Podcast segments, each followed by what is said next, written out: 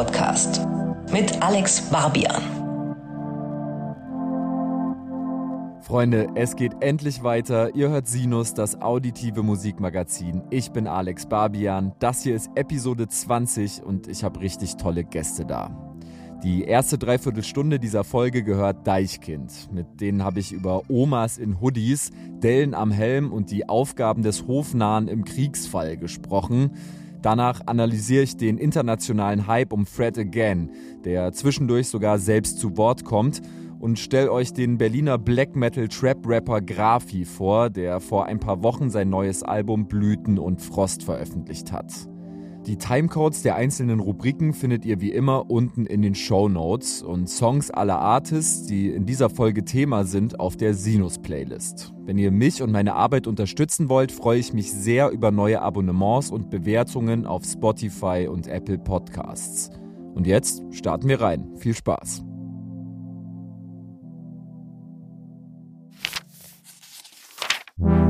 Sinus Cover Story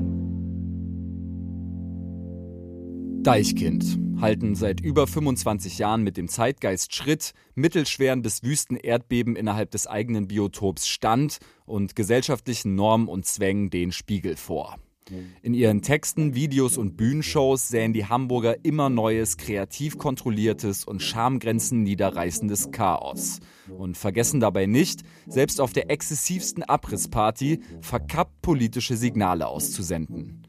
Manche begreifen Deichkind als eine Art trojanisches Pferd, das an der Spitze der Charts und auf den größten Bühnen des Landes gegen Rechtsruck und Selbstoptimierungswahn mobil macht.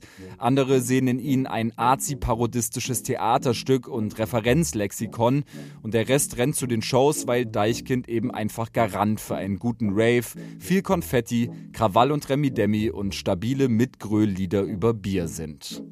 Deichkind sind Hip-Hop-Crew, Elektropunk-Eskalationsunternehmen und Kunstprojekt in einem, sind definitiv mehr als eine Band, eher so eine Art Firma mit dreiköpfigem Inner Circle, ansonsten wechselnder Mannschaftsaufstellung und utopisch großem Mitarbeiterinnenstab. Das Individuum tritt, spätestens auf der Bühne, stets für das Kollektiv in den Hintergrund, verschwindet beim großen Kindergeburtstag für Erwachsene unter tetraedrischen Masken, in im Schwarzlicht leuchtenden Mülltüten, mit Smartphones behängten Sakkos, Ganzkörperschutzanzügen oder anderen antistylischen Uniformen. So weird, dadaistisch und genial, wie das alles klingt, sind auch die Interviews, die Deichkind geben. Auf dem Highway zu ihrem neuen achten Album Neues vom Dauerzustand, das im Februar 23 erscheinen wird, hat sich das Kerntrio des Kollektivs, bestehend aus Porky, DJ Phono aka La Perla und Philipp aka Cryptic Joe, Zeit für ein Sinus-Interview genommen und sich mir, ich saß gerade mit Magen-Darm-Grippe zu Hause, zugeschaltet. Dabei rausgekommen ist am Ende eine Mischung aus betreutem Bandmeeting, philosophischem Ping-Pong und, naja, mehr oder weniger organisiertem Chaos. Ganz am Anfang haben Deichkind mich erstmal gefragt, mit welchem Song von der neuen Platte ich in meiner Recherche am besten bonden konnte. Ich meinte, das sei das Stück Kids in meinem Alter gewesen, hab auf die Rack-Taste gedrückt und mich dann einfach nur berieseln lassen. Das war ja früher auch so, wir hatten leider geil nicht auf dem Zettel. Remy Demi hatte die Plattenfirma nicht auf dem Zettel. Ich war der Einzige, der das als Hit gesehen hat damals. Wir haben überlegt, ob wieder so ein Song so rausschert, so, ne? Und Kids in meinem Alter schießt nach vorne. Also Aber ich kann, das, ich, ich, ich kann das ja auch mal aufmachen, dass wir so wirklich darüber gestern, also heute auch schon gute Gespräche gehabt haben mit Leuten über, über die Platte oder, oder überhaupt auch was, was wir jetzt, wo wir jetzt so stehen, wo ist so die Sinnhaftigkeit, die Relevanz von uns und so weiter. Und und da eigentlich so festgestellt, dass es so Albumtracks gibt und Singles, aber es gibt auch Leuchttürme. Der Künstler in uns verwechselt so ein bisschen immer so die Marketing-Single mit, mit dem Song, der uns eigentlich irgendwie am ehesten am Herzen liegt oder wo man denkt, so, ah, das, das spricht mir jetzt am meisten aus der Seele oder. Na, oder auch was uns am besten repräsentiert eigentlich, ne? Was so eigentlich auch so der ja, so, Funke so, ist. Von genau, Leichen, da, das, hat, das habe ich häufig so, so, dass ich ja lange schon, schon Platten mache und dann doch immer darauf achte, was sagt so die Marketingabteilung, was sagt so die Plattenfirma, was, was macht man jetzt als Single, was ist jetzt sinnvoll. Ich habe auch eben gedacht, weißt du, vielleicht ist das auch sozusagen das, was für uns übrig bleibt, dass wir sind für die kryptischen Sachen zuständig. Das andere, die Single-Hits, das können vielleicht andere besser. Das ist einfach Das müssen wir einfach uns eingestehen. Wir sind einfach, wir für Nee, uns da kommst du dann hinten nicht, da sehe ich schon die Augenbrauen, wie sie enger zusammenrücken. Das will der Ja, nicht. ich akzeptiere es. es ist einfach Haus schwer. am See wird uns Wie wenn nicht, ich wie so ein Pale genießen soll. es wird einfach Haus am See wird uns einfach nicht gelingen.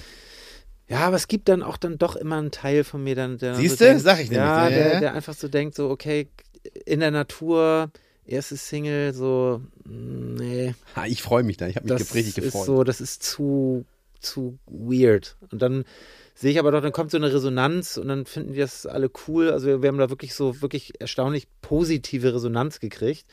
Aber dann auch nicht so viel Streams. Also es ist dann so gefühlt so noch weniger als das, was wir beim letzten Album gemacht haben. Und irgendwie haben wir uns aber auch damit auseinandergesetzt über die Sinnhaftigkeit des Daseins des Hofnarren Deichkinds. Der Hofnarr Deichkind. Über dieses Bild sprechen wir im Laufe des Interviews, naja, des Plenums auch nochmal ausführlicher. Zuerst vielleicht aber nochmal kurz zum Thema großer Hit können andere besser. Ich finde nämlich, dass Deichkind sich da gerade ganz schön unter Wert verkauft haben. Ich meine, Luftbahn bück dich hoch, leider geil, Bon Voyage, richtig gutes Zeug, yippie yippie yeah, selber machen lassen, like mich am Arsch. So ne Musik, Arbeit nervt, Limit, illegale Fans. Hört ihr die Signale? Das waren ja allesamt Hits. Der Unterschied zu den meisten anderen MusikerInnen, die goldene Platten für große Singles bekommen haben, ist, finde ich, eher, dass sich Deichkind nicht wegen, sondern vielmehr begleitet von ihren bekanntesten Stücken in mehreren Generationen einen Namen gemacht haben und auch völlig unabhängig von Hits auf großen Bühnen stehen würden. Ich glaube, das ist besonders. Zurück zum Dauerzustand. Von einem neuen Deichkind-Album erwarten Fans und KritikerInnen eine wie auch immer geartete Zeitgeistanalyse und die hält Neues vom Dauerzustand definitiv bereit. Deichkind holen das Politische immer wieder erschlagend präzise und mit gewohnt zynischem Unterton ins Private und beschreiben das krisenbeladene Jetzt zum Beispiel als ungelenke Verhedderung im Kabelsalat. Und ich finde, dass dieses Grundrauschen der Zeit sehr gut gespiegelt wird auf ganz vielen Ebenen. Äh, schon in Delle am Helm eigentlich. Das ist wahrscheinlich sehr bewusst auch ausgewählt als Intro-Track. Erst kommt so die Wikipedia-Definition vom Begriff Überforderung und dann ganz viele sehr treffende Metaphern für so ein komplett überladenes, gecrashtes, reizüberflutetes Gehirn. Könnte man sagen, dass äh, diese persönliche Überforderung von euch mit der Weltlage, mit der Gesellschaft, wie wir sie gerade erleben, kreative Grundlage ist von diesem Album? Überforderung finde ich, das müssen wir uns eigentlich auch nochmal auf unsere Tafel schreiben. Das finde ich auch nochmal ein gutes Thema. Delle am Helm ist eigentlich auch so, ein, so eine Begriffsentwicklung ähm, von Porky und der Beat ist eigentlich auch so klassisch von mir mit Reue auch aufgepumpt und das ist eigentlich so ein, so ein Klassiker auf eine Art. Wir haben halt auch, man sucht dann halt auch nach Nummern, die irgendwie live funktionieren und manchmal oder oft scheitert man daran, weil es dann einfach nichts, hat halt inhaltlich irgendwie nichts. Es hat halt irgendwie einen fetten Beat, aber das bringt es dann irgendwie auch nicht so richtig irgendwie. Man muss irgendwie so inhaltlich was haben, was irgendwie ein Alleinstellungsmerkmal hat. Was ich dazu sagen wollte, ist, Delle am Helm ist auch einer meiner Favorites, da haben wir auch mit am meisten gelacht. Es ist ja auch Dauerbeschallung. Iran, Corona, Ukraine, nächster Scroll sitzt irgendwie, dein Kumpel ist in Kroatien, dann wieder wird dir ein E-Bike angeboten, bam, bam, bam, bam. Es ist ein durchgehendes Gewitter an Informationen, während du, ähm, früher hast du dir einen Otto-Katalog angeguckt, dann hast du dir einen Kassettenrekorder bestellt und einen Rollkragenpullover und dann hast du den Otto-Katalog wieder geschlossen und um 20 Uhr hast du Nachrichten geschaut und dazwischen war Raum, ja. Jetzt ist es einfach äh, eine Reizüberflutung mit allen Krisen permanent, gemischt mit Konsum, Sex, Freunde, Familien und dann am besten noch die Kinder auch noch gleich von anderen Leuten angucken bei Instagram. Es ist einfach eine, man frittiert sich einfach die Erbse. Und dieser Stress, diese Grundhektik spiegelt sich auch im Sound der neuen Platte. Neues vom Dauerzustand pocht und dröhnt, ist basslastig und voll und zwischendurch wird sogar gejodelt. Shoutout an Roger Reckless. Folgt mir nicht, ich bin auch verloren, heißt es halb ironisch und vom freien Fall dem Ende entgegen ist die Rede. Es herrscht also durchaus Untergangsatmosphäre, was Deichkind im Umkehrschluss gewissermaßen dazu nötigt, über ihr eigenes Schicksal im großen Wahnsinn nachzudenken, auf, aber auch abseits der Platte. Für mich war sozusagen auch in den letzten zwei, drei Jahren einfach natürlich auch so, so ein bisschen so ein Thema, wo ist denn eigentlich unsere, unsere Rolle in diesem ganzen Weltgefüge? Weil ich würde schon sagen, als, als Band, die mit, mit satirischen und humorvollen sozusagen Stilmitteln versucht hat, irgendwie vielleicht so ein Spiegelbild von, von so einem Zeitgeist irgendwie auch darzustellen, ist schon so diese Frage, was macht der Hofner an der Krise? Ne? Also ich finde, in dem Moment, wo natürlich wirklich Menschen auf der Intensivstation leben und auch wird nochmal erweitert. Was macht der denn eigentlich in der Krise? Was, was Krieg ist, äh, äh, dass im Mensch, äh, Menschen im Krieg sterben, etc., da, da kommt natürlich schnell das Gefühl auf, okay, was, was mache ich hier? Ich kann ja einfach nicht so tun, als ob es das nicht ist und mache jetzt einfach den nächsten Sauf- oder Partysong, selbst wenn der vielleicht irgendwie eine lustige, ironische Zuspitzung beinhaltet oder ein, ein anderes First-World-Problem auf eine lustige Art und Weise irgendwie sichtbar macht fühlt sich das denn so ein bisschen deplatziert an? Ich würde sagen, das war schon so ein Thema in Band-Meetings, die wir auch hatten, wo wir gemerkt haben, okay, wir müssen, glaube ich, schon auch uns irgendwie verändern, weil die Welt sich um uns herum auch verändert. Und wie gelingt uns das eigentlich? Ne? Und ich glaube, vorher hatten wir eine relativ lange Phase, in der man, glaube ich, ganz gut diese First World Problems irgendwie äh, aufzeigen konnte und, und da irgendwie auch eine Resonanzfrequenz irgendwie getroffen hat. Aber ich finde, das hat sich für mich so ein bisschen schon als so eine äh, sich selbst nochmal anders in Frage stellen Phase auch angeführt. Aber stell dir mal vor, stell dir mal diesen, diesen Hofnarr vor, was, was macht der, ich stelle mir den so vor, wie der so um den König so rumwirbelt und den so beglückt. Und Ey, im, der, in der Ganz Krise. ehrlich, der was der- wenn, es, der- wenn der Krieg ausbricht, also eigentlich ist er für, für so, aber während aber der, der König ist ja auch, der, der ist ja auch, oh krass, Krieg, shit, meine Kriege meine, waren ja immer da, auch in der. Burg damals und der Hofner, der wird wahrscheinlich einfach einen Job übernehmen in der Krise an der, am Katapult. Der muss mit Pfeile, anpacken. Der muss mit anpacken. Da werden die Pfeile nachgefüllt, da wird das, da wird ein, ein Strick, der die Schleuder mit einem Steinschleuder, Ja, aber das wäre dann, dann, dann, dann würden wir ja so den Laden dicht vielleicht machen. hilft er in der Küche mit. Dann würden wir den Laden ja dicht machen. Dann macht der Hofner ja den. Ich habe mich einfach der- gefragt, was macht der Hofner an der Krise? Der macht- steht auf jeden Fall nicht vorne mit einer Lanze und ist bei der Infanterie zugange, sondern der ist eigentlich, der ist kein Soldat, der ist kein Krieger, sondern der ist der Hofner. Trotzdem versucht er sich irgendwie nützlich zu machen, sei es, dass er Zwiebeln schneidet in der Küche oder irgendwie ähm, dafür sorgt, dass Verwundete weggetragen Sehe werden. ich ganz anders. Ja gut, aber gleichzeitig kannst du auch sagen, dann ist vielleicht, muss ja nicht im Krieg sein, dann ist halt irgendwie Trauerstimmung in der Burg, dann äh, gibt's vielleicht auch, ist die der Musik da, wieder ran, genau. ist die Musik dafür Sein- da irgendwie, ne? Also ich finde, es ist schon eine interessante Frage und ich glaube, es geht ja da um das Selbstverständnis, ne? Also sozusagen, wie ist unser Selbstverständnis, wo ist vielleicht auch unsere Komfortzone, was können wir überhaupt anbieten und natürlich vielleicht auch so ein bisschen Ausgangslage, dass natürlich in der, in der Corona-Pandemie auch das Thema war, okay, Kunst und Kultur ist nicht systemrelevant und wir uns natürlich schon fragen, okay, wa- was, äh, was sind wir, was machen wir, ist das hier sinnvoll, was wir machen?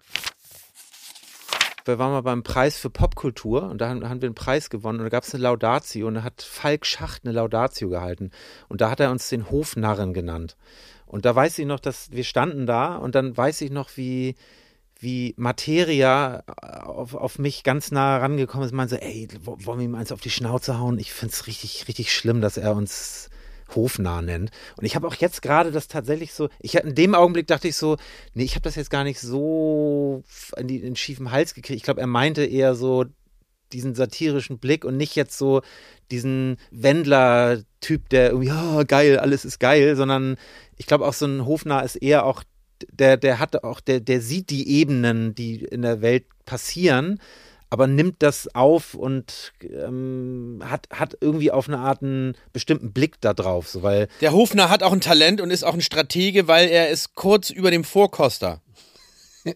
Ich habe sehr, ich habe sehr, ich glaube dieser, ich glaube diese, für viele ist glaube ich so auch, ich glaube so in der Hip-Hop-Szene, will ich mal sagen, ist glaube ich zum Beispiel auch dieser, dieser Humor und, und dieses, dieses ähm, nicht wirklich real von sich zu erzählen, ist glaube ich so minderwertig. Das ist, hat keinen Wert und für mich persönlich hat das einen ganz hohen, starken Wert. Also Was? wenn Humor, also Ja, also Logo. So, ja, also das, das, das klingt so, ha, ich bin gern lustig, aber es ist, es ist auch ein, fast so eine, fast so eine ganz grundsätzliche Einstellung von mir, mit der Welt klarzukommen so und, und irgendwie damit zurechtzukommen. Also ich, ich finde zum Beispiel Porky ist auch so jemand, der so ganz, ganz so eine, so eine tiefe Sichtweise hat, die, die viel tiefer geht, als, als, als man es eigentlich erklären könnte auf, auf anderen Ebenen oder so. Das finde ich dann schon dann, das merke ich dann da, dass das so, dass, dass so jemand wie Materia so den Begriff hofnah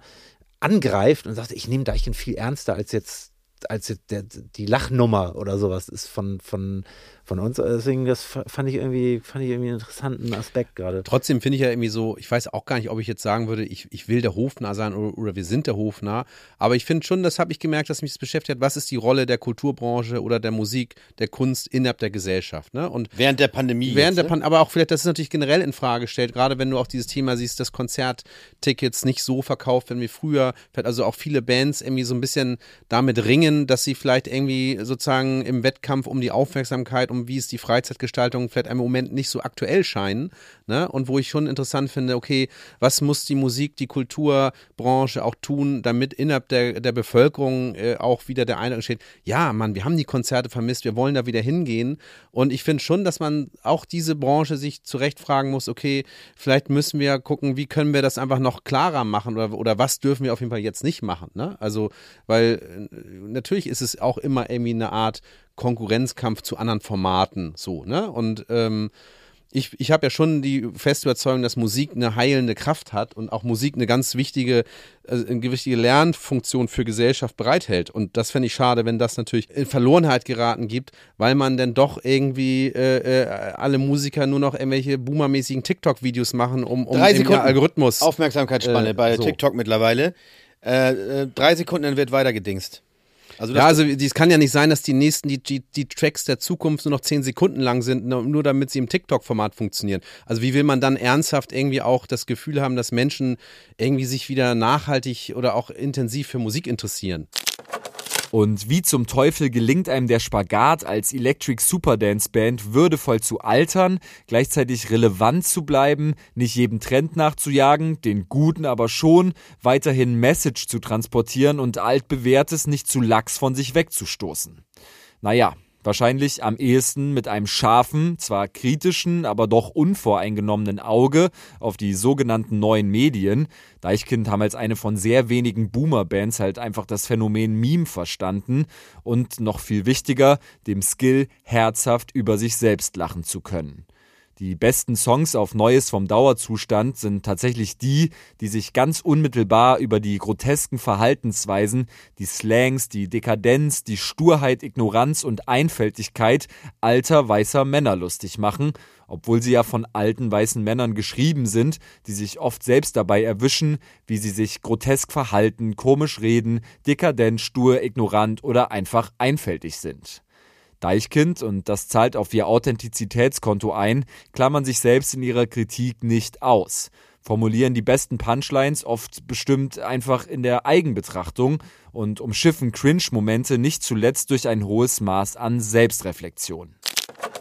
Interessanterweise bei uns taucht manchmal diese Diskussion auf, sind wir in den Dinosaurier und äh, im Älterwerden sozusagen verpassen wir die Anpassung, ne? Oder so, also sozusagen, wir machen immer noch teure Musikvideos, koppeln drei Singles vorher auf, anstatt Waterfall Strategy, zack, hier, da nochmal ein TikTok, bla bla bla blub. Und Oder sind wir der sagen, Quastenflosser? Mir ist das nochmal so ein bisschen klar geworden. Ich glaube, ich bin auch gerne ein Dinosaurier auf eine Art. Also ich finde schon, dass das Format Album, ich, ich, ich, ich finde das schade, wenn, wenn zum Beispiel zukünftige Generationen das einfach als Format gar nicht mehr kennen. So, weil ich glaube schon fest daran, dass der Künstler ist für mich ein Forscher für die Gesellschaft und er muss etwas erleben, oder die Künstler natürlich auch, muss etwas erleben äh, über einen gewissen Zeitraum, was dann irgendwie in ein, sozusagen, in, in, in eine Art äh, Werk reingepackt wird. Und du kannst nicht jeden Tag Songs raushauen. Äh, Weißt du, wenn, wenn die, die, die Logik von Spotify dir vorgibt, dass du drei Alben pro Jahr machst und das Geld dann eigentlich damit verdienst, dass du sozusagen deine Bekanntheit mit, mit Markenkooperationen irgendwie dort zum Geschäftsmodell umformst, dann beklaut sich eigentlich die Gesellschaft um die Chance von Menschen mit einer anderen Perspektive, die nicht rein kapitalistisch und wirtschaftlich äh, getrieben ist, einfach mit, mit neuen Blickwinkeln versorgt zu werden. Und das Gibt ist es eigentlich, denn- und dafür Ja, möchte ich kämpfen, aber dass es das Gibt es weiter. denn Aber etwas, was weg ist? Um, gibt es noch andere Beispiele, außer jetzt zum Beispiel das Album, was weg ist in der Gesellschaft und, und sich aber auch wieder reguliert hat? Ja, aber sowas wie Musik wie so Talk Talk, ja, ne, die, die für mich super prägend war. Also das wäre doch, ist doch keine Musik, die entstanden wäre, wenn der, wenn, wenn die sozusagen vier Alben im Jahr hätten machen müssen. Ja, aber ich finde, das ist auch so ein bisschen sich das schönreden. Also ich bin, ich, ich, ich glaube zum Beispiel auch ein Album, wir kommen eben aus der Zeit, wo man Alben gemacht hat. Auch selbst dieses Format ist ein kommerzielles Format. Das ist ein Marketing-Tool, ein Album. Das ist einfach nur, manchmal fühle ich mich dann so, ich bin dann doch eher so in so einem so konservativ verhaftet und ich kann es irgendwie nicht anders. Wir haben es irgendwie auch mal versucht, mal in der Corona-Zeit, okay, komm, wir machen jetzt mal eine Nummer. Die hauen wir jetzt mal raus. Eine Single. Die, setzt euch mal ran, macht mal, macht mal irgendwie so Studio, eine Nummer und es war so, wie, wie, wie, wir haben es gar nicht hingekriegt. Wir haben es völlig zerredet und, und es ist so, pff, okay, dann jetzt machen wir doch wieder ein Album. Aber ich frage mich doch, warum löst denn eigentlich die Miniserie als spannenderes, komplexeres Format den Film eigentlich ab? Ja, während die Musik, anstatt sich noch Album zu trauen, nur noch 10 Sekunden Tracks macht. Und dann wundere ich mich, warum die Leute sich lieber eine Netflix-Serie an, äh, angucken, als ins Konzert zu gehen. Also ich denke mal, die heutige Zeit ist komplex und sie braucht mutige, komplexe äh, Erzählformen, die halt irgendwie über acht äh, mal 60 Minuten Aber gehen, ja eher nicht als eine- aber- 90 Minuten. aber eine TikTok-Story da- kann ja komplex sein und mutig sein. Habe ich noch nicht erlebt. Ja, aber da- muss, man muss halt auch aufpassen, dass es nicht, denn irgendwann ist so, äh, dass es dann irgendwann in so eine früher war alles besser Mentality. Das meine ich. Das, das finde ich wichtig, dass, dass man nicht so in so einem alten sagt so, ah, Album, das, das, so, so, das, das, das ist das beste Format und ich muss mich jetzt nicht neu anpassen und das ist, das, das finde ich, dass man in Nein, ich finde, es ist keine Verweigerung der Veränderung, aber ich sozusagen, ich würde ja nicht sagen, jede Veränderung nehme ich irgendwie mit, wenn ich das Gefühl habe, die neue Veränderung ist jetzt eigentlich nicht besser. So, weißt du? Also ich finde schon, dass ich mich von was Neuem überzeugen lasse oder vielleicht auch denke, es gibt vielleicht noch was Besseres als Album und, und Konzert. Deshalb bin ich ja mit Deichkind angelegt. Deichkind ist für mich ein Gesamtkonzert, äh, Konzept. Also es ist eigentlich, Deichkind ist für mich nicht der einzelne Track, nicht das Album. Es ist nicht mal nur das Konzert, sondern es ist alles zusammen. Und das ist dann auch die spannende Erzählung. so, ne? Ja, ich habe aber irgendwie auch, ähm, ich fand auch das interessant, wo der Maler Daniel Richter auf K. Ronaldo, äh, aka Young Huan, getroffen ist. Und er meinte, ja, ey, Kunst ist, meinte Daniel Richter, der mal, ist in erster Linie ist es ganz, richtig viel Arbeit. Und dann kommt aber der, der junge Young Huan kommt an und sagt, für mich ist das, muss das schnell gehen, damit ich möglichst schnell das feiern kann, was wir da machen. Und für mich ist das Handy und schnellen, äh, schnellen Track machen und der, äh, das, das ist für mich der, eine krasse Kunstform eigentlich. das ist auch eine Also, Kunstform. Und äh, dann, dann muss ich aber auch sagen, dass ich beide fühle. Weil Ah, na klar, ja, na ja. klar ist jetzt Daniel Richter irgendwie ein weltbekannter Maler, der geile Dinger macht. Aber ich finde, wenn ich mir Du bist Fake von K. Ronaldo reinziehe, dann ist das ein Musikvideo, das geht anderthalb Minuten. Das ist in einer Autowaschanlage gedreht und das hat genauso seine Berechtigung. Ich kann da nicht, äh, die, die, das Bewerten ist gefährlich da. Trotzdem kann man natürlich ja auch Werte stabil halten, das sage ich ja gar nicht. Aber, aber dass sich die Kulturlandschaft verändert oder so, das wird man nicht, das wird man nicht ändern können. Und man darf da nicht in die Falle treten und alles in die Tonne treten, so, ne, sozusagen. Also das ist, aber ich bin auch bei dir, trotzdem ist es Ja, das schade, auch ne? Teil ist ja auch so. eine, Na, Dis- ich- ich eine Diskussion sagen- jetzt hier, ja, ja, sondern, genau. ne? Ich will damit sagen, ich glaube auch nicht, dass es um, um äh, nicht Veränderung geht. Und ich will auch sagen, es gab gibt bestimmt grandiose, sag mal, Werke in, in allen Kunstformen, die einfach kurz oder knapp und auf den Punkt sind. Ich finde, man muss auch nicht 20 Minuten labern, wenn es in einem Satz gesagt ist. Ne? Aber ich sag mal, es gibt auch andere Dinge, wo ich sagen würde, da will ich die Veränderung nicht. Also wenn ich mir vorstelle, so wie sich die Musik verändert, will ich nicht, dass sich Freundschaft verändert. Also wenn Ja, ja, sozusagen klar. das Freundschaftsformat früher war, ich treffe mich mit einem Abend und habe ein gutes Gespräch, dann will ich nicht, dass das Freundschaftsformat der Zukunft ist. Wir sagen uns noch in zehn Sekunden einen Satz und dann habe ich erstmal die nächsten Tage von dir nichts mehr gehört. Also ich glaube, es gibt ja schon Konstanten in unserem Sozialleben, die irgendwie Sinn ergeben. Und die haben natürlich auch etwas mit Begegnung zu tun und mit, mit einer gewissen Art von Intensität von Begegnung, also die jetzt auch über einen gewissen Zeitraum stattfinden kann, weil sonst wird sie auch belanglos. Und das ist, sehe ich auch eine Gefahr in Musik, wenn wir es nicht mehr schaffen, uns über einen gewissen Zeitraum mit, mit den Dingen auch auseinanderzusetzen, so, dann bleibt am Ende nichts mehr übrig, außer der kurze kleine Lacher oder, oder so. Also dann, glaube ich, wird eine ganze Facette von wahrnehmbaren Emotionen oder Gefühlszuständen gar nicht mehr erlebbar. Ne? Dann ist einfach TikTok nur noch die kurze Berieselung, der kurze Lacher, die leichte Oberfläche, weil das Komplexe sich dann in zehn Sekunden gar nicht erzählen lässt. Und die Welt ist komplex. Und Ja, ich kann auch verstehen, ja- dass man vor der Komplexität ein bisschen flüchten muss. Aber ich finde, ich habe auch Angst vor einer Gesellschaft, die in einer komplexen Welt die Komplexität völlig ausblendet. Ich glaube, da brauchst du keine Angst haben, weil sich das auch, auch wenn, die, wenn viele Firmen dahinter stecken und das auch pushen, sich trotzdem das auch regulieren wird. Ich glaube, das Pendel wird natürlich auf eine Art zurückstellen. Äh, stellen. und du siehst ja, glaube ich, das Engagement in vielen sozialen Medien geht zurück, weil natürlich keiner Interesse hat, einfach die Unterhaltung von Bots zu, zu lesen äh, oder die Leute auch merken, es ist für mein Leben kein Mehrwert, wenn ich die ständig Hasskommentare irgendwie ertragen muss. Ne? Also ich glaube schon, ich hoffe auf diese Gegenbewegung, weil, und, und ich will damit auch nicht sagen, dass alles daran schlecht ist. Also ich glaube schon, dass da vieles Gutes ist. Aber ich merke doch, dass so mein Herz dann eher aufgeht, wenn es irgendwelche Dinge gibt, in die ich auch so ein bisschen vielleicht auch eintauche oder die es schaffen, mich über einen längeren Zeitraum irgendwie zu berühren. So, Ja, ne? ja, total. Äh, ja, ich finde es total witzig zu beobachten, wie ihr euch so auch intern darüber besprecht. So, ich finde halt generell, ihr bewegt euch eigentlich sehr elegant an dieser Grenzlinie dieses äh, Generationenkonflikts. So, es ist Essenz dieser Platte, finde ich auch. Generationenkonflikte, so eure Rolle darin. Und ich finde, ihr kriegt das ganz gut unter einen Hut, gleichzeitig irgendwie ein aufblasbares Scheiße-Emoji auf der Bühne stehen zu haben und dann aber auch ja die eigene Rolle als dekadenter Boomer in der Gesellschaft kritisch zu beleuchten. Punkt. Ja, das finde ich gut. Das gefällt mir. Das ist eine gute Beobachtung. Vielleicht war uns das bisher auch, vielleicht sollen wir es auch gleich nochmal aufschreiben, auch noch nicht so bewusst, dass das vielleicht ein innerer Konflikt auch ist, ne? Weil Ja, klar, das wird Ist ja immer so. Jugendliche. Vor allem hast du vor Ja, allen Dingen, als Jugendlicher will man immer älter sein oder als Kind da will man älter aussehen, aber irgendwann kippt es, da will man wieder jünger sein. Ich weiß ich gar war, nicht. gest, ich war, war ge- gestern im Hotel, morgen habe ich gefrühstückt und da war wirklich eine, da war wirklich eine Oma. Also die war wirklich, die war bestimmt 75 oder so. Und die hatte einen Hoodie an. Und das fand ich so richtig, fand ich so krass, weil das war oben rum hatte die so eine Frisur. Und das, das war so, ja, das ist Hat dich einfach getriggert, so, oder Ist, ja, das hat mich so, habe ich so gedacht, so ja krass, das ist so, man denkt so, man denkt, wenn man Kapuzenpullover anhat, dass das so, ah, ich bin jetzt so Berufsjugendlicher, aber vielleicht Jugend, Jugendliche haben, die, die, definieren, glaube ich, einen Kapuzenpullover gar nicht mehr. Nee, ich habe das auch noch nie. Ich, also hatten wir vorhin mit dem Journalisten schon mal, dass ein Kapuzenpullover Ja. ein Synonym für Jugend ist. Das Ja, das ist nicht. so wie, ich meine, also es gibt dann so, es gibt ja auch Omas, die so.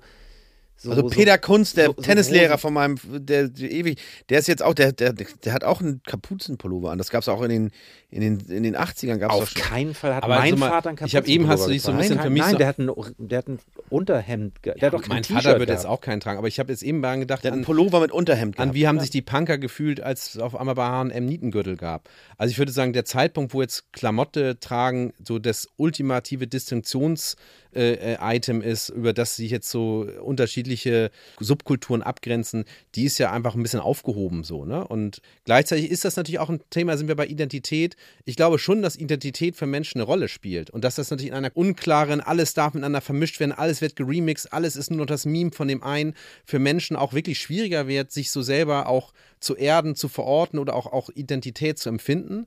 Und ich glaube auch, es gibt natürlich genug Beispiele in, in unserer Geschichte, wo Identität oder, oder übertriebene Identität auch ganz viel Negatives sozusagen irgendwie mit sich bringt. Aber ne? das- das ist- aber aber trotzdem mir- ist es natürlich, ist sozusagen deswegen die Umkehrung auch ja nicht die richtige, dass Identität keine Rolle mehr spielt. Ja, das ist so. mir aber auch so ein bisschen zu negativ so. Ich glaube, ich sehe das so ein bisschen an meinem Jungen, der jetzt 13 ist, der wird jetzt so jugendlich, da merke ich schon eine krasse, der, der wie der eine Identität entwickelt. So wie der so anfängt, so, so Sachen und in einer ganz anderen Welt, als ich in dem Alter gewesen bin. Ich hatte Kassetten und Astra. Wusste, wusste gar nichts. Kassetten und Astra. So, das war so, ich hatte so kein, so, und, und der hat eine Welt, der macht Spotify auf und hört halt Ed Sheeran und dann den weirdesten, darkesten Hip-Hop-Kram, den, den du überhaupt vorstellen kannst. Und das geht so im Einklang. Und, aber das ist, das ist dann so die Identität. Das ist dann so, das, das, das ist für den serious Shit. So, das ist daran erinnert er sich, wenn er, wenn er, wenn er erwachsen ist. Ja, aber am Ende, wenn er am Wahlzettel steht, dann soll er zwischen CDU, SPD, Grünen und FDP sozusagen wählen. Aber und wie, das- wie lässt sich denn diese komplexe Identitätsfindung, die er hat, denn überhaupt dann auch wieder in diese vier Schubladen rein äh, äh, sozusagen? Gar nicht. Eben halt. Und das meine ich, das ist halt die Schwierigkeit. aber, auch- stellt sich, aber stellt sich ja auch im Politischen, äh, entwickelt sich das ja auch in die Richtung, dass es immer mehr Parteien gibt. Das ist, siehst du ja. Früher gab es FDP, CDU, SPD und Ja, dann, nur dann hast du sagen, dann ist natürlich das demokratische sozusagen äh, Prinzip wie in Deutschland, wo es dann eigentlich ja eine Mehrheitsregierung geht, dann kommt es natürlich an, an ihre Grenzen. Klar. Aber aus der Perspektive von seinem Sohn, erinnere dich doch mal an zu viel, da hast du dich doch nicht für, für Parteien Nein, interessiert. nein, nein, überhaupt nicht. Nein, Aber ey, Leute, man kann sich ja immer noch auf die Stadtautobahn kleben zum Beispiel. Das ist, pa passiert ja jenseits des äh, Obwohl wir auch festgestellt haben, Was hat Grönemeyer nochmal gesagt, Philipp? Das fand ich super, was Grönemeyer gesagt hat. Nee, Fand ich auch. Wo er gelacht bei, hat. Bei der, Dass die, nein, ich fand, ich fand interessant nochmal. dass die weil, Politik eine Entschuldigung, Revolution reguliert, oder was war das? Wie war denn das doch mal? Du hast das doch gesagt. Überleg doch kurz mal, dann erzähl ich dir, bring ich den Satz zu Ende. Letzte Generation ist gar nicht so jung. Es ist, es ist, es ist, das stimmt gar nicht. Das sind auch, da sind, sitzen auch 50-Jährige, die sich ankleben. Das fand ich auch nochmal einen spann spannenden Aspekt, dass man sagt so, ja, die jungen Leute müssen das jetzt machen und so. Das, das ist, das ist nicht, das sind keine jungen, also die Pressesprecherin, die ist sehr jung und da sind natürlich viele junge Leute, aber das fand ich, fand ich einen interessanten Aspekt. Genau, Herbert Grönemeyer ist, glaube ich, ein leidenschaftlicher Autofahrer oder der auch zig Autos. Aber der hat eigentlich auch gesagt, dass er das eigentlich komplett nachvollziehen kann, was, was, was die machen. Und das ist halt, ja, aber ich weiß nicht, was, was.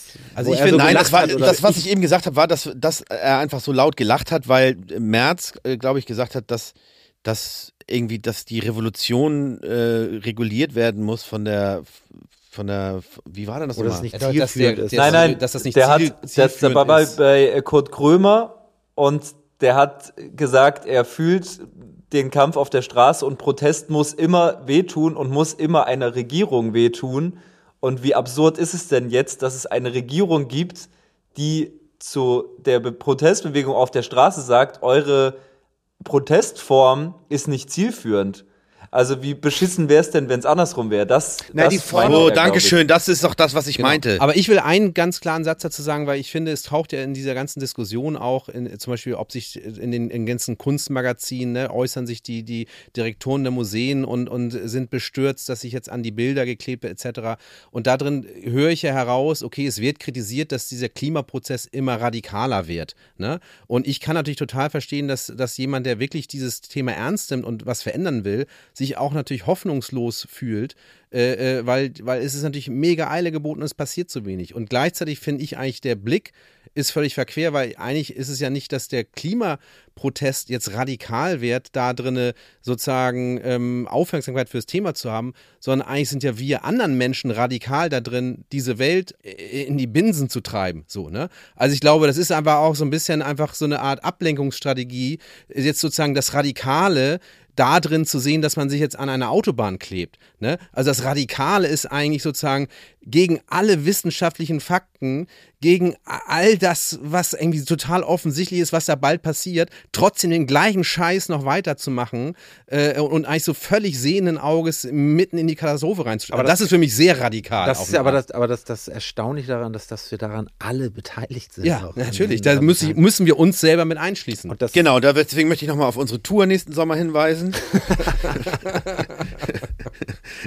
Aber ich finde, ohne Scheiß, das ist ja auch die Essenz von in der Natur. Also die Absurdität der Entfremdung des Menschen von der Natur und dieses so äh, spätrömische Dekadenz sehenden Auges in die Katastrophe schlittern, aber dann irgendwie halt den Desinfektionsroboter durch die Straßen zu treiben, so, ne? Wobei ich auch interessant finde zu sagen, es ist ja für mich auch so ein bisschen so eine romantische Vorstellung, dass der Mensch und die Urbanität, die der Mensch auch geschaffen hat, nicht Teil der Natur ist. Also so gesehen ist ja auch der Mensch mit all dem, was nicht eine wilde Graswiese ist, ja genauso Natur. Nur sie kommt uns natürlich in diesem romantisch verklärten Bild eigentlich wie nicht Natur vor. Ne? Und äh, das ist natürlich irgendwie auch ein bisschen sozusagen, fand ich jetzt eine besondere Beobachtung in der äh, Corona-Pandemie, wo auf einmal der Großstädter so entdeckt hat, dass denn irgendwie diese romantische Natur ja doch eine heilende Kraft hätte. Also er muss ja eigentlich nur sinngemäß ab und zu mal in den Wald spazieren gehen und dann ist die Selbstoptimierung wieder nochmal einen Schritt weiter vorangeschrieben. Ne? Aber im Großen und Ganzen ist ja alles natürlich, also zumindest aus der menschlichen Sicht, wenn es auch vielleicht aus einer, sag mal, äh, äh, Sicht von, von einem ganz normalen tierischen Ökosystem äh, einfach auch pervertiert ist. Ne? Also Ich, also in Dubai sind, äh, da sind da auch so Palmen und so auch so Pflanzen, aber da weiß ich, dass die Vogelgesänge vom Band kommen. äh, Ja, das stimmt. Aber ich fand so bei, der Nummer bei In der Natur, finde ich gut, dass du da nochmal drauf zu sprechen kommst, dass das eigentlich auch eine, dass mich das sehr gefreut hat, als wir da so den, den Moment hatten, Porky und ich, als wir so auch so ein bisschen frustriert dachten, okay, was, was, was machen wir jetzt und so. Und dann, da- das war, war ein sehr es hatte sehr schöne Momente, wo wir inhaltlich so einen so einen- so einen Moment geschaffen haben, wie man hat normalerweise die Vorstellung, die Natur, das ist schön, da geht man in die Berge und in den Wald spazieren und so weiter. Und eigentlich ist es aber auch, kennt jeder dieses Ding, dass man irgendwo zeltet und denkt, oh Gott, mein Nacken, ich kann nicht mehr oder, oder so die Brennnesseln tun weh oder es gibt einfach so viele Aspekte, wo die Natur einfach auch so hässlich und schrecklich sein kann irgendwie. Und dass wir eigentlich, und das, das, das gehört einfach absolut mit zur Natur dazu. Das ist so, das, das, das, das ist einfach auch ein verqueres Bild. So, das, das fand ich irgendwie das Spannende daran. Und wir hatten eben auch nochmal darüber geredet, dass wir ganz am Anfang über so die großen Themen, was, was machen wir jetzt im Album, worüber wollen wir sprechen, so, und natürlich so Klima und Corona und so, Krieg. so Krieg gab es damals da, da noch gar nicht, aber So im All während genau, genau. So und dann war so, lass mal einen Klimatrack und das ist natürlich auch so, ja, mach was, was, was willst du da? Willst du die Leute jetzt belehren, dass sie kein Fleisch essen sollen? Oder das ist alles ein bisschen so zu erste Ebene gewesen. Und da poppte dann eben dieses in der Natur auf, was natürlich kein Klimatrack jetzt ist, aber irgendwie dann doch das Thema irgendwie auf eine Art, auf unsere Art irgendwie so, so anspricht und auch so dazu anregt, darüber zu sprechen oder das oder sichtbar macht, dass wir uns mit sowas auch irgendwie auseinandersetzen, so mit dem, was eben nicht so gut durchläuft und einfach nur, wir machen jetzt einen romantischen Track über die Natur und alles ist geil. Tatsächlich beschäftigen sich Deichkind schon seit einigen Jahren öffentlichkeitswirksam und glaubhaft mit Klimawandel und Umweltschutz. Logisch, es gab sarkastische Lines wie Autos machen Dreck, Umwelt geht kaputt, doch eine fette neue Karre ist leider geil. Aber auch einen Auftritt beim Klimastreik von Fridays for Future in Hamburg 2019 oder ein akribisch ausgearbeitetes Konzept für eine klimafreundlichere Tournee mit optimierter CO2-Bilanz. Philipp hat 2020 in einem Stern-Interview erzählt, wie schwer es ihm falle, Zitat, einen sexy Popsong über Klimaschutz zu schreiben. Mit In der Natur, der ersten Single-Auskopplung im Kontext des neuen Albums, ist Deichkind das nun aber ganz gut gelungen, auch wenn der Song, wie schon besprochen, das Thema Deichkind typisch eher kodiert und humoristisch abhandelt. Hier versau ich mir den Look und die Hagebutte juckt. Apropos Humor, ganz am Ende unseres Gesprächs habe ich Deichkind gefragt, was für sie einen guten Witz ausmacht. Ich habe mal, ich habe mal, ich habe mal bei, jetzt bei meinem, bei meinem Schwiegervater, der ähm, zieht um und da haben Guter wir, Witz haben, muss lang sein vor allem. Nein, das ist kein Witz. Ich, ich, erzähle nur so, weil wir haben da so Kisten oben auf dem Dachboden rausgeräumt und da waren so, waren so Witzebücher. Also auch so, so aus den, aus den 60er Jahren aus der DDR. So das gab's Witzebücher. früher, ne? Stimmt. Ja, ja, so, so, das war so damals der Humor. So. Und es ist so krass, wie, ich glaube, ein guter Witz ist auch, der muss auf jeden Fall am Puls der Zeit sein. Also es ist so, es ist, also da ist kein Witz, ist da witzig. Also es ist so erstaunlich. Ich kann jetzt keinen wiedergeben, aber ich fand das dann nochmal so krass, so, so wie auch so selbst, wenn man zum Beispiel sowas wie Harald Schmidt Show früher gesehen hat, wie unfassbar sexistisch das teilweise war und wie, wie, wie man da saß und das so, ja, das war so die Zeit, das hat man, da hat man darüber gelacht und hat nicht darüber nachgedacht. Also ich glaube, das ist so, das muss, muss in der Zeit sein, dann, dann ist es auch, auch passend, finde ich so. Also ja, das wäre jetzt so mein. Ich habe mal gelesen, dass ein, ein Witz so zustande kommt, dass das Gehirn sozusagen ja vielleicht der, der Geschichte des Narrativs folgt und wenn dann die Pointe kommt, dass das Gehirn für einen kleinen Moment dieser Pointe nicht folgt und dieser Moment, wo das Gehirn sozusagen diesen Irritationsmoment ist und, und sozusagen einem Muster nicht folgen kann, das ist da, wo man lacht. Also sozusagen, das würden wahrscheinlich so die Hirnforscher ungefähr sagen, das macht einen guten Witz aus, wenn das Gehirn für so einen ganzen Moment in so einem Irritationszustand ist, bis es das versteht. Ich glaube, ich habe noch nie richtig über einen Witz gelacht. Doch, ich habe schon. Ich, ich rede auch eigentlich vom Witz im größeren Stil. Also ich rede auch von der Art Humor, die eine Band vielleicht repräsentieren kann oder so. Also diskutiert ihr darüber, ihr schreibt einen Text, ihr macht ein Bühnenbild, ihr macht ein Video, ist das witzig oder nicht? Also gibt's die Diskussion im kleinen Kreis oder nicht, weil ihr euch einig seid, okay, das ist witzig, das hat Metaebene, das hat Zeitgeist. Äh, eher eher, und das eher nicht? Ist, ist, das, ist das meistens auch so ein, so ein Augenblick, der passiert, dass irgendwas, irgendeine Situation ist da und man greift das auf und merkt, das ist, das ist krass witzig. Das ist, das ist witzig. Und das, und das nimmt man auf. Also man, ich glaube, Witze entwickeln ist, glaube ich, schwierig. Das, das, das greift man auf. Also es kommt irgendwas. Ich glaube auch eher, dass es da dieses Resonanzprinzip wieder gibt, weil ich glaube, es wird bei uns nicht so über Humor diskutiert und wann es ist und wann nicht, sondern man merkt ja vielleicht innerhalb einer Gruppe dann, ob, ob wir selber da irgendwie n, n, das Gefühl haben, da etwas witzig oder lustig beschrieben zu haben oder ob wir das selber lustig auch finden. Also ich glaube, es wird nicht so theoretisch darüber diskutiert bei uns. Ne? Interessantes Es ist Thema. schwer darüber zu, zu äh, auch, auch wiederum zu sprechen. Ne? Also Ja, so wie, das hast du ja auch weiß nicht, gesagt, so, du kannst, du kannst lange erklären, warum jetzt Neues vom Dauerzustand zum Beispiel irgendwie auf eine Art eine, eine was- ist das jetzt, das ist jetzt nicht unbedingt witzig, aber es hat, es, es beinhaltet etwas, was, was, wo man, wo, wo Der so Slogan bisschen- ist stärker als die Erklärung. Genau, weil du kannst Witze erklären, ist halt auch so, das ist halt total sinnlos, das macht den Witz total kaputt oder Habt ihr euch schon mal einen Witz ab- ausgedacht? Verstehe ich total. Ist, ist so abgenommen. Ich sehe nur oder höre so einen Song wie Merkst du selbst oder Wutboy und hab Spaß damit. Also es, Sehr gut. es, amü es amüsiert mich halt. Ich denke mir so, okay, ihr sitzt dann da zusammen im Studio und es kommt zu dem Moment, wo euch diese Zeilen so zufliegen. Äh, wie, Ja, das wie ist auch viel ab? Arbeit, ne? Das ist so schon, das ist situativ. so. Ja, es ist, genau, es ist wie Porky das auch sagt, das ist auch Arbeit irgendwie auf eine Art. Also du ba ba baust dir dann Sachen zusammen und es soll ja natürlich auch erstmal so wirken. Songs sind ja auch so, dass sie so wie, ich habe sie jetzt per Zauberhand, einfach so singe ich die jetzt. Also die größten Lachflashes hatte ich auf jeden Fall, während man, wir die Songs geschrieben haben. So, das ist, das ist unglaubliche. Äh, Ich glaube, die größten. Lachflashs hatten wir bei Delle am Helm, glaube ich, ne? Delle am Helm, ja, ja. Delle Das- am Helm das war war- das, war krass, so krasseste Lach. und dann wahrscheinlich Platz zwei Kids in meinem Alter. Auch, ja. Lecco Da auch- ihr ja gar nicht mehr aufhören, ne? Das geht ja wirklich, der Song hätte ja auch 50 Minuten lang Ey, es gibt die, die erste Version, die ist elf Minuten lang. Das wurde dann noch von der Marketingabteilung auf wenigstens fünf Minuten Das ist runtergekürzt. ein Kompromiss zwischen Marketingabteilung und Künstler. Ich würde gerne mal, weil die Zeit so ein bisschen uns im Nacken liegt, würde ich auch noch gerne den Zuhörer nochmal bedanken, dass sie äh, wir uns zugehört haben und wir würden uns gerne nochmal mit ein paar Tourdaten einschleimen, sowie mit einem, Aufmer einer, einem Hinweis, dass wir ein neues Album haben. Genau, man weiß nicht, wie lange alles noch geht, bevor uns alles um die Ohren fliegt, deswegen haben sie nächsten Sommer nochmal Zeit, die heißeste Show Europas zu besuchen und äh, das Spektakel sich reinzugeben. Äh, genau, wir sind noch aktiv, wir sind noch lebendig und die neue Show wird der absolute Mega-Flash. Würde Dieter Bohlen jetzt sagen. Ich habe auch mal gesehen, immer dieses Mega. Ich habe auch Dieter Bohlen Plakat gesehen, die Mega-Tournee. Also der, das ist, er, ist, er, ist, er, bleibt beim Mega, ist sein Wort irgendwie so, ne? In diesem Sinne, danke an Deichkind für das mega Gespräch.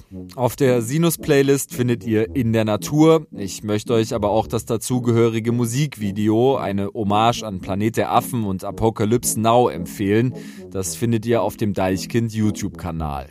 Philipp aka Cryptic Joe wünscht sich Stormzy mit Mel Made Me Do It. Porky wünscht sich Sterne von oben von Neil Hicketier und Henning aka DJ Phono aka La Perla wünscht sich Johann Sebastian Bach mit Kontrapunktus Nummer 1, gespielt von Glenn Gold. Ist klar.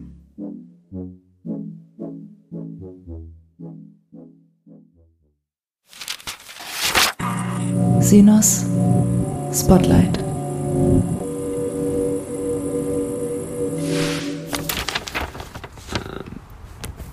Yo, what's good, Germany? This is Fred again. Es führt irgendwie kein Weg dran vorbei. Zum Jahresende 2022 muss über Fred Again gesprochen werden. Erst kürzlich hat er das Berliner Velodrom abgerissen und sein Hype scheint aktuell seinen vorläufigen Höhepunkt erreicht zu haben.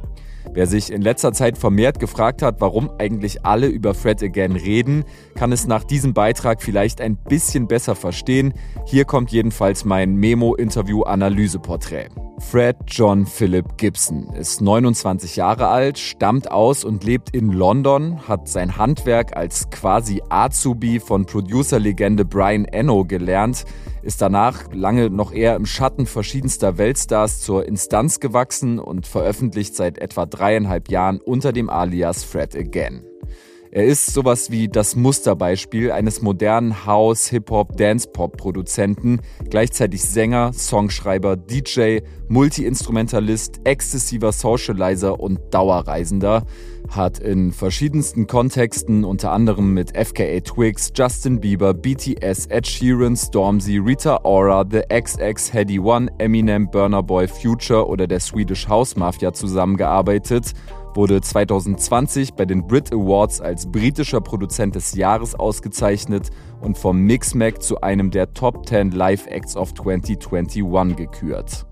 Dieses Jahr hat er einen Song zum Soundtrack von Triangles of Sadness beigesteuert, denkwürdige Shows auf dem Coachella, Primavera oder Melt Festival gespielt und mit seinem ersten Boiler Room Set direkt mal die 10 Millionen Views Marke geknackt und irgendwo dazwischen trotzdem ein paar Minuten Zeit für kurze Sinus-O-Töne gefunden. If I'm just sat on my laptop and I just load up a piano, I find it much less inspiring than if I load up the sound of a train station because that one of them feels like life and the other one feels like music pretending to be life. Das war, wenn auch in Kurzfassung, eigentlich die perfekte Definition von Fred Agains künstlerischer Philosophie. Sein Name steht für die purste, unmittelbarste Form des Musikmachens, für die Magie im Moment. Fred erkennt selbst in den banalsten Satzfetzen, in den egalsten 0815 Instagram-Selfie-Videos, an denen er durch Zufall vorbeiswiped, quasi in jeglicher Form der zwischenmenschlichen Kommunikation das Potenzial für große Kunst.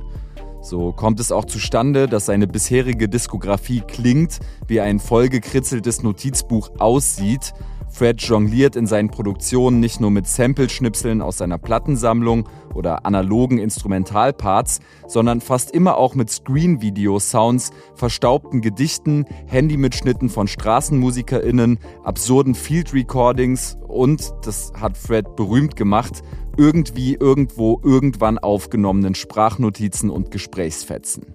I think the thing with putting voice memos into songs is that to me it was much more inspiring than working from just instruments because I found myself going down patterns that I'd been taught or things I'd learned. Whereas when you start with things that are from the world, you're forced into much more unnatural patterns and and you know down roads that you your brain hasn't learned to go down. Freds ganzes Leben scheint eine Session zu sein. Sein Studio ist, so pathetisch es klingen mag, die Welt. Das Flugzeug, der Bahnsteig, die Fußgängerzone, die Kneipe, der Dancefloor. Freds wichtigstes Werkzeug ist sein Handy. Das Setup selbst bei seinen inzwischen kult gewordenen YouTube-Dachterrassen-Sessions verhältnismäßig überschaubar. Es geht also nicht um teures Equipment, nicht darum, Soundschnipsel in möglichst cleaner Qualität einzusammeln, sondern vielmehr um die ständige Demonstration von Spontanität, Rawness und Nahbarkeit. Fred suggeriert damit auch, und das ist natürlich ein schlauer Move, dass quasi jeder Teil seiner Soundcollagen sein könnte. Schließlich kommen ja andauernd irgendwelche Leute von der Basis, die er irgendwo getroffen hat oder auf deren Profile er gestoßen ist, in seinen Songs zu Wort. Fred ist einer von uns, nutzt hochformatig verpixelte Handyvideos als Musikvideos und unperfekte Selfies aus dem Alltag als Cover seiner Alben. Von denen sind innerhalb von 18 Monaten gleich drei erschienen, Actual Life 1, 2 und 3. Sie alle folgen dem Konzept Tagebuch, sind in einem eingegrenzten Zeitraum von jeweils neun Monaten entstanden. Das Start- und das Enddatum des Schaffenszeitraums ist auch jeweils im Albumtitel festgehalten. Und dokumentieren stets im Gewand elektronisch-atmosphärischer Tanzmusik Freds Reiserouten, Begegnungen und Gedanken aus der jeweiligen Lebensepisode. Fast alle Songs, die Teil der Trilogie sind, sind nach dem Vornamen der Person benannt, der ein gesprochenes oder gesungenes Wort Fred im Beatgerüst verbaut hat, sind also tatsächlich unmittelbar mit Freds alltäglichem Leben verknüpft. Ich habe ihn gerade vor dem Hintergrund der Frequenz, in der er in den letzten beiden Jahren released hat, gefragt, ob es mittlerweile überhaupt noch Phasen in seinem Leben gibt, in denen er sich vom Künstler- und Samplejäger-Dasein lösen kann. Your fourth question is an interesting one, and I don't know. I think I'll have to have a lot more hindsight to know whether or not there are phases in your life when you can let go of being an artist, as you say. Um, I think probably not, but I don't think that's a bad thing.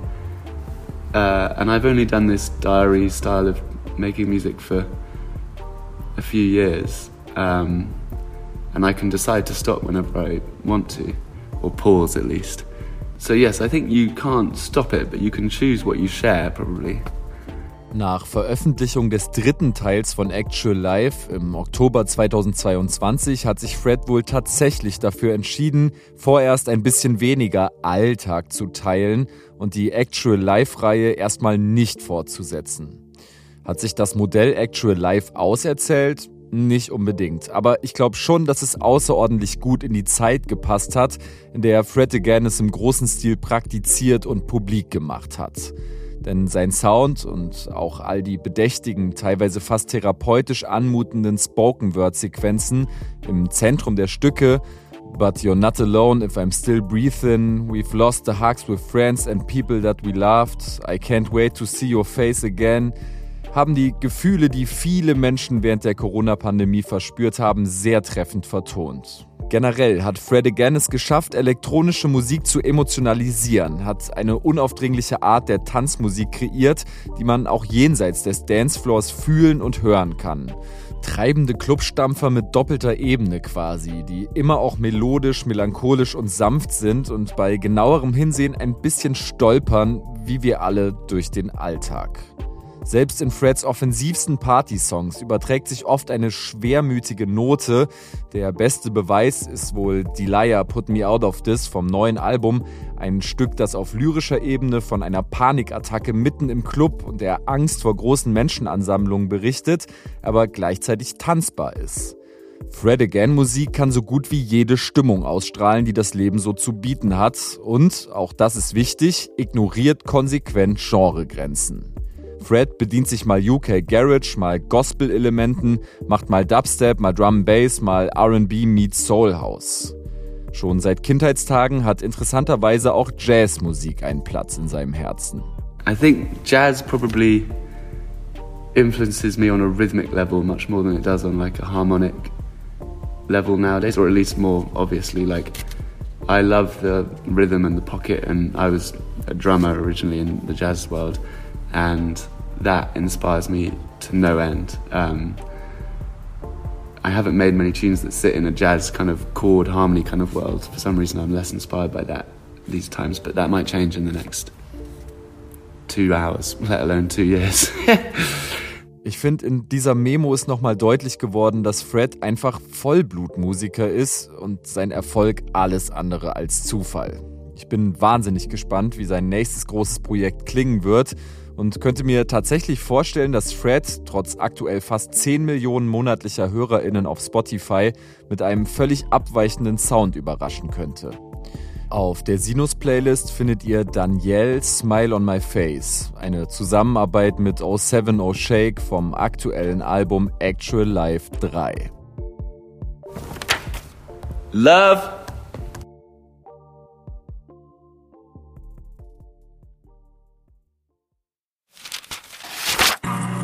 Sinos Spotlight.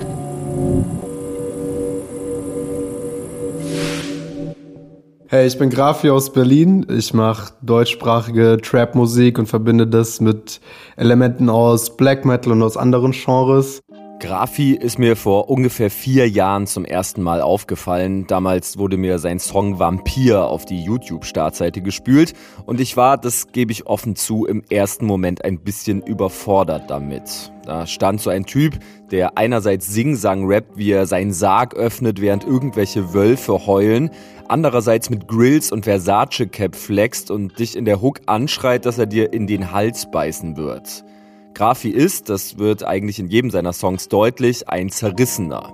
Sicherlich auf verschiedenen Ebenen, aber besonders was seinen Bezug zu verschiedenen Sub- und Genrekulturen angeht und das seitdem er denken kann. So auch echt immer eine, ein krasses Hin und Her für mich, auch früher, wo ich noch dachte, ich muss mich irgendetwas zugehörig fühlen. War dann irgendwie ein Jahr lang irgendwie auf, auf, auf Rap-Partys, dann war ich wieder ein Jahr lang äh, in, in einem Metal-Club und irgendwie habe ich mich auch nie richtig zugehörig gefühlt und war da auch immer so ein bisschen zerrissen, auch mit der Musik, die ich die ich selbst mache, so was ist, was mache ich denn jetzt eigentlich so? Es gibt ja nur schwarz oder weiß, aber so ist es halt eigentlich nicht. Und das ist auch das, was ich dann irgendwann gelernt habe oder deswegen mache ich halt diese Art von Musik jetzt. Ja. Durch Grafis Biografie zieht sich definitiv ein Hang zum Extremen. Wahrscheinlich hat er genau deshalb sehr früh den Hardcore, aber auch den Battle Rap für sich entdeckt. Musik hatte für ihn immer eine Ventilfunktion, war ein Ausbruchsmomentum. Grafi ist in eine Lebenswelt geboren worden, die ihm früh zu eng wurde, im bayerisch-konservativen Würzburg in einer Pflegefamilie, die er mit einem gewissen Grufti-Habitus ganz gut schockieren konnte. Also das kommt auf jeden Fall safe schon aus meiner Kindheit eben, also diese ganze Pflegefamilie-Sachen. Ich bin halt sehr strenggläubig, christlich aufgewachsen, wurde sehr christlich erzogen. Ich hatte einfach mega viele Einschränkungen, es war super konservativ. Dadurch habe ich halt immer einen Weg gesucht, und mich auch sehr viel mit mir selbst beschäftigt so und habe dann immer so in meinem Zimmer so einen Weg gesucht, wie ich mich irgendwie ausleben kann, kreativ oder wie ich das alles rauslassen kann. Das war halt einmal, am Anfang war es eher so Gedichte schreiben, dann ist es halt, kam die musikalische Komponente auch mit dazu direkt, weil auch Musik immer ein krasser Anker war, so Musik konsumieren. Meine Rebellion war dann auch eben Bands zu hören, die ein ganz anderes Bild nach außen tragen, äh, Bandshirts zu tragen mit, mit umgedrehten Kreuzen oder irgendwelchen anderen Symboliken, einfach als Rebellion. Und das Ding ist auch, ich bin kein, ich bin kein Satanist oder ich bin, ich habe nichts, ich habe nicht mal was gegen die Kirche, aber natürlich gegen viele Sachen, für die die Kirche so einsteht. Die finde ich immer noch super veraltet und auch nicht gut. Ähm, aber anson ansonsten soll jeder an das glauben, was er will. Aber ähm, ich finde auch eine Kirche hat was sehr Mächtiges und Erhabenes, so von der Ästhetik. Aber ich mag es auch halt mit beiden Seiten so ein bisschen zu spielen und äh, ohne Böses kein Gutes und so weiter. Also es ist, ich finde, das Leben beruht halt auf beiden Seiten. Und deswegen, glaube ich, spiegelt sich auch beides in meiner Ästhetik irgendwie wieder. Also sowohl irgendwie was Kirchliches, aber auch vielleicht manchmal was, was ein bisschen dämonischer oder grufti-mäßiger wirkt, so sag ich mal. Wo ein Ying ist, muss auch ein Yang sein oder so. Jedenfalls hat Grafi sehr früh angefangen, sich kreativ auszuleben. Mit zwölf hat er seine ersten Texte geschrieben, anfangs noch bewaffnet mit einem Englischwörterbuch und relativ früh auch in Metalcore und Post-Black-Metal-Bands gespielt, beziehungsweise, wie er es selbst formuliert, geschrien.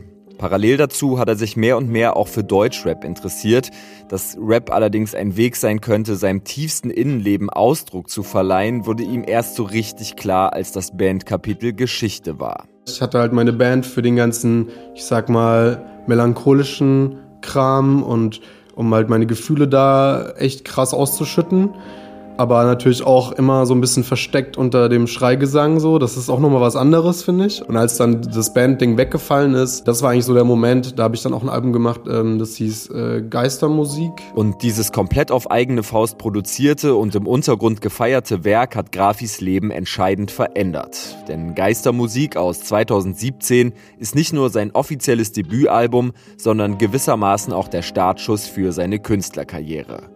Zu dieser Zeit ist Grafi schon seit ein paar Jahren in Berlin, hat sich das Beatsbauen beigebracht und seinen Draht zur Hip-Hop-Szene über die Battle-Events von Rap am Mittwoch intensiviert.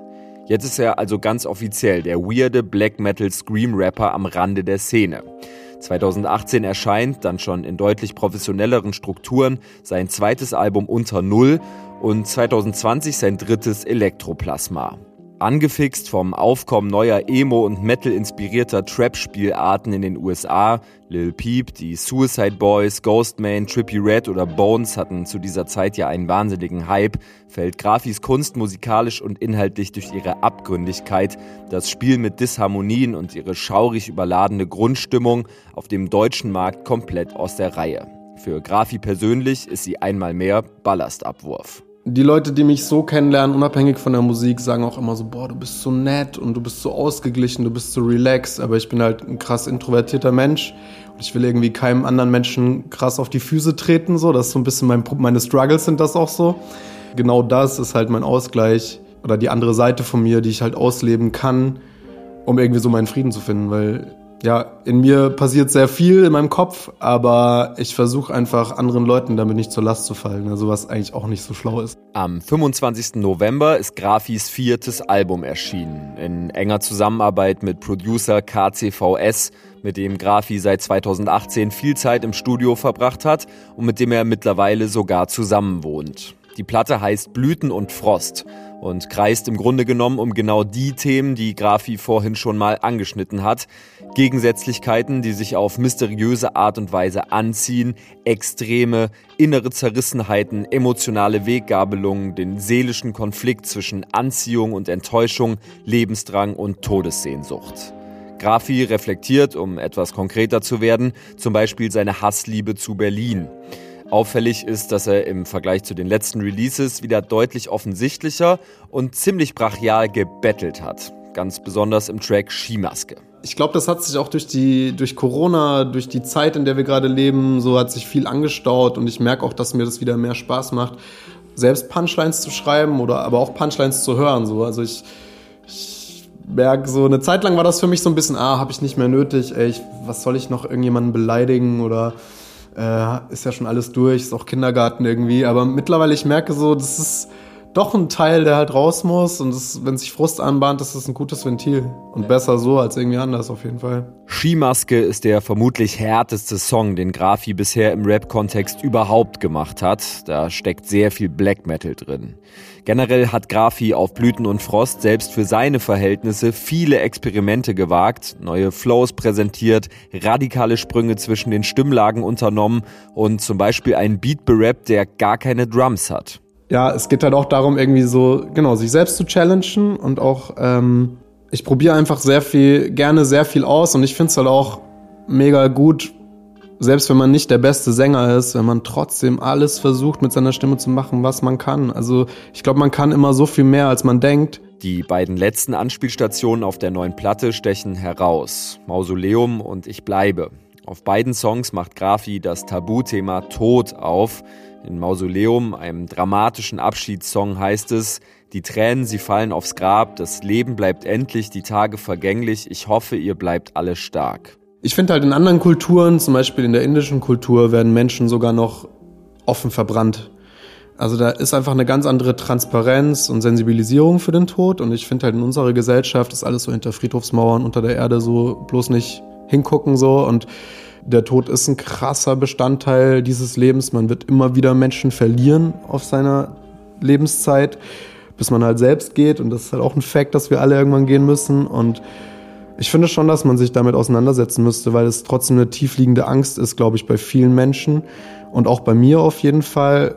Bei mir ist nur das Ding, dass ich mich halt mehr damit auseinandergesetzt habe, denke ich, einfach auch, weil ich äh, Schlaganfälle hatte vor einigen Jahren, wo ich auch wirklich so eine Art Nahtod-Experience hatte, als ich den ersten kleinen Schlaganfall hatte. Das war so eine Episode von mehreren Schlaganfällen und ich bin halt die ganze Zeit zu Ärzten gerannt, so verschiedenste Ärzte, Gerinnungsexperte, dies, das. Und keiner konnte mir wirklich sagen, alle meinten, sie sind kerngesund. Und das war halt genau die Aussage, die ich nicht hören wollte. Ich wollte eigentlich, dass, ihr, dass mir irgendjemand sagt, was bei mir nicht stimmt und wie man das fixen kann.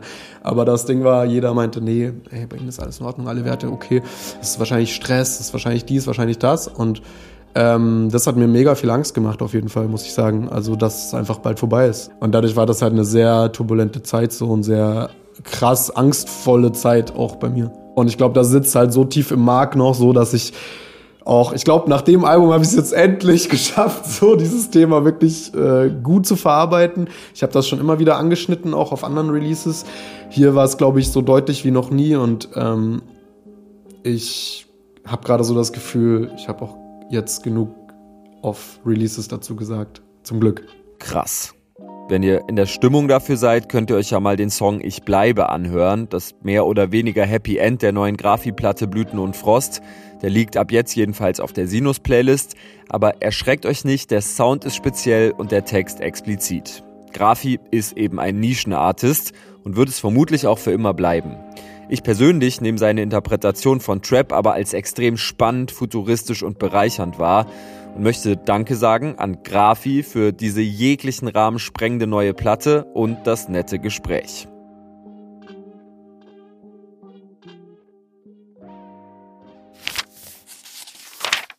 So Leute, das war's mit diesem kleinen Sinus-Jubiläum. Ich hoffe, die Folge hat euch gefallen. Falls ja, wäre ich euch sehr dankbar, wenn ihr Menschen in eurem Umfeld von Sinus erzählt, teilt, bewertet, folgt, in älteren Ausgaben blättert und am besten direkt auch noch die Sinus-Playlist abonniert.